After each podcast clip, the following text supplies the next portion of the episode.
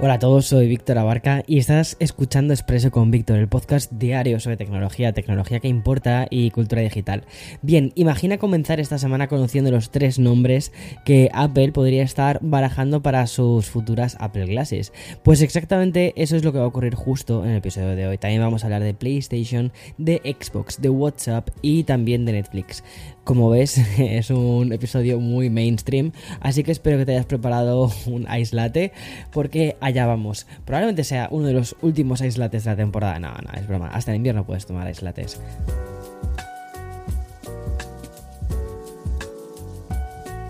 Bueno, ¿qué pensarías si te dijese que se han solicitado hasta tres marcas con el, con el nombre de Reality en diferentes países? Bueno, pensarías, Apple, ¿verdad? Pues lo mismo me ha pasado a mí tras leer una noticia publicada en Bloomberg que ha sido recogida por el resto de los medios especializados en la información tecnológica. Y es que Reality One, Reality Pro y también Reality Processor son los nombres que ha solicitado para su registro por parte de un bufete de abogados que está relacionado habitualmente con Apple. Y es el mismo equipo legal que ya trabajó con la gente de Cupertino para otras solicitudes de marcas, que mm, en esta, bueno, en esta ocasión, en esta ocasión eh, lo que han solicitado son dichos registros en los siguientes países: en Estados Unidos, Reino Unido, Canadá, Australia, Nueva Zelanda, Arabia Saudí, Costa Rica y Uruguay obviamente la pregunta que todos nos hacemos es la misma y es ¿estamos cada vez más cerca de estas Apple Glasses?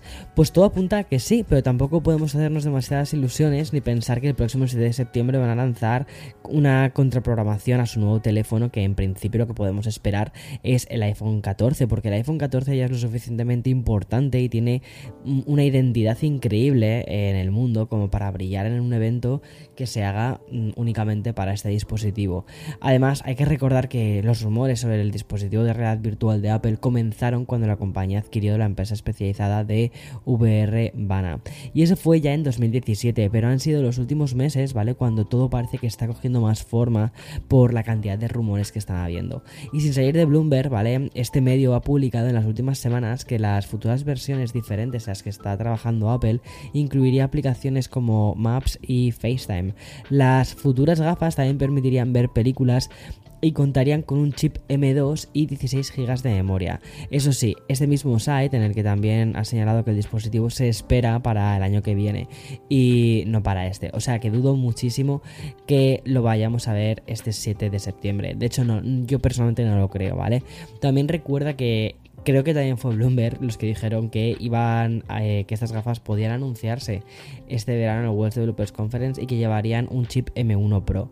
Entonces, no sé, muchas veces estas informaciones hay que cogerlas con un granito de sal. Sé que es eh, muy interesante, que mm, apetece, apetece mucho verlo en forma de realidad, nunca más, verlo en real, pero no sé hasta qué, hasta qué punto lo vamos a ver. Eh, de momento, o sea, en un corto plazo. Bueno, y dejando ya Apple, ¿vale? Nos toca repasar lo ocurrido este último fin de semana de agosto y un par de días de tregua por parte de nuestra tecnológica, sin contar, cuidado con la información que te acabo de dar sobre el dispositivo VR de la gente de Cupertino, claro. Bueno, pero mm, sí ha habido un sector que no ha descansado y que además está protagonizando gran parte de, de mm, agosto y de lo que nos queda de episodio, y este es el de la industria de los videojuegos. En primer lugar, tengo que contarte que Sony acaba de anunciar un nuevo movimiento empresarial que refuerza muchísimo la marca PlayStation, cosa que creo que necesitan bastante. A través del blog oficial de PlayStation, la compañía ha anunciado la adquisición de Savage Games Studios, o lo que es lo mismo, un estudio especializado en el desarrollo de videojuegos para teléfonos móviles. Y es que desde el blog de Sony dan la bienvenida a un nuevo equipo de creativos con gran talento y muchos años de experiencia en la creación de algunos de los títulos móviles más populares. Eso te lo he leído textualmente. Aunque la realidad es que Savage no ha lanzado ningún título en solitario como tal, pero sí figuran en los créditos de super hits, ¿vale? Como Clash of Clans y sobre todo Angry Birds. Y bien, Savage Game Studios se une a esta división móvil de PlayStation Studios que fue creada hace muy poquito, aunque va a operar independientemente del desarrollo de PlayStation 5, lo que sí que hará el equipo de Savage es centrarse y según dicen textualmente, en experiencias innovadoras sobre la marcha basadas en IPs de PlayStation nuevas y existentes, tal y como mm, ya ha informado Sony. Es decir, ¿qué es lo que me imagino? Pues que habrá conversaciones versiones de, de, juegos eh, que veamos en consola pues a dispositivo móvil. Y como último punto de este anuncio, desde Sony han confirmado que el equipo de Savage ya está trabajando en un nuevo juego de acción del servicio en vivo móvil AAA que no ha sido anunciado. Eso sí, desde la compañía no han querido revelar ningún tipo de, detalle más.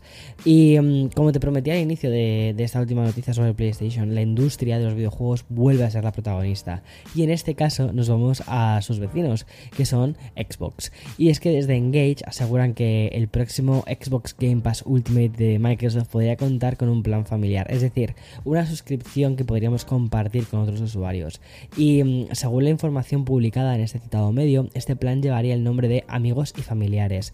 De momento, Microsoft tiene una fase de pruebas de, esta opción en dos países muy concretos, en Irlanda y en Colombia, y por lo que sabemos, los usuarios que mm, lo que permitiría es que pudiesen compartir su suscripción y mm, podrían hacerlo con hasta cuatro personas. Cuando estén ubicadas siempre que estén ubicadas, ¿vale? En la misma zona geográfica. Obviamente, este Game Pass Ultimate Friends, eh, Family and Friends, que es como en principio se llamaría, supondría un aumento de los 13 euros que se pagan actualmente a los 22. Como ya sabes, Xbox Game Pass está siendo todo un éxito. Y es que este servicio permite jugar a cientos de títulos en consolas de Microsoft, en PC, en web y también en dispositivos móviles usando streaming. Y también va a aterrizar próximamente en televisiones inteligentes a través de una única cuota de suscripción tiene muchísima lógica que este pase cueste eso, 22 dólares, si puedes hacerlo, si puedes compartirlo con cuatro personas más, porque al final te sale más o menos como por 5 por 5 euros. O sea, es que es genial. O sea, tener un acceso a un catálogo brutal por 5 pavos si lo compartes con mm, tus amigos, o sea, es que es brutal. Vale, voy a hacer una pequeña pausa para el sponsor y continúo con más, porque sí, hay más a pesar de ser lunes. Hoy te quiero hablar del futuro de WhatsApp, que podría estar cada vez más cerca. Y como ya conoces los planes que tiene Meta y Mark Zuckerberg en concreto con la aplicación de mensajería más popular del mundo. Bueno, pues en primer lugar, y aunque le está costando algunos problemas implementar anuncios, parece que por ahí van las cosas. Y en un segundo punto, justo el que es hoy noticia se convierte en una especie de tienda online, es decir, WhatsApp como una tienda online. Es decir, además de poder chatear con nuestros amigos, escribir con nuestros amigos, ¿vale? Vamos a poder realizar compras online sin tener que salir de la aplicación. Muy rollo WeChat, ¿vale? Que es una aplicación japonesa que, o sea, japonesa, china, que es igual que, WhatsApp o parecida a WhatsApp. Y mm, eso es lo que ha anunciado hoy en la versión de WhatsApp en India. Gracias a una colaboración e integración con Geomart, los usuarios del país van a poder abrir chats y acceder directamente a compras online desde la aplicación. Y tal y como apuntan desde The Verge, la idea de Mark Zuckerberg es que WhatsApp se parezca cada vez más a WeChat, o sea, literalmente, o lo que es lo mismo, el WhatsApp de China, como te decía. Una app que sirve para mantener conversaciones, pero también sirve para comprar entradas a conciertos, encargar comida, realizar pagos y mm, también ofrece otro tipo de funciones premium que obviamente pues eso hay que pagar a la propia aplicación. Y es que la ventaja que tiene WhatsApp al respecto es que la aplicación ya suma 2.000 millones de usuarios, que es una pasada. Y no es casualidad que hayan elegido India para dar este salto, porque en este país la plataforma de Meta dispone de 400 millones de usuarios.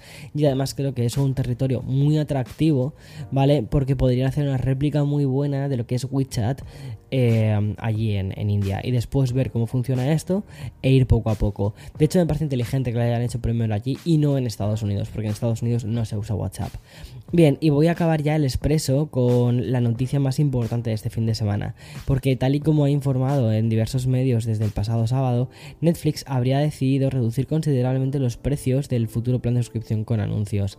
Y es que según he leído en varios sites, Netflix estaría contemplando que este plan con publicidad cueste entre 7 y 9 dólares mensuales, un precio bastante competitivo que seguro puede tener bastante salida entre usuarios más jóvenes o gente que es más sensible al precio. Hay que tener en cuenta que los precios actuales comienzan en los 10 dólares llegando hasta los 20 dólares. Y te recuerdo que este plan con publicidad está siendo desarrollado por Netflix en colaboración con Microsoft, que sería la que tendría todo ese eh, push de anuncios. Y por lo que conocemos hasta ahora, podría incluir una media de 4 minutos de publicidad por cada hora de contenido, algo que no afectaría a las películas originales de Netflix, que estas seguirían sin publi. Y por cierto, da la casualidad que hoy mismo la compañía cumple, cumple 25 años, o sea, es una pasada. Y aunque te puedan parecer muchos, ya que mm, el site de streaming eh, no lleva tantos en sí, hay que recordar que Netflix nació en el 97, 1997, como un videoclub, que lo que hacía era mandar las películas por correo. Y mm, un cuarto de siglo después, que es que no es nada, es una plataforma con, una barbaridad de usuarios, es la plataforma de hecho con más usuarios del mundo, tiene 220 millones. Y para celebrar esta efeméride, Netflix lo que ha publicado es un vídeo en el que da las gracias a todos los suscriptores, o mejor dicho, a todos los fans de Netflix.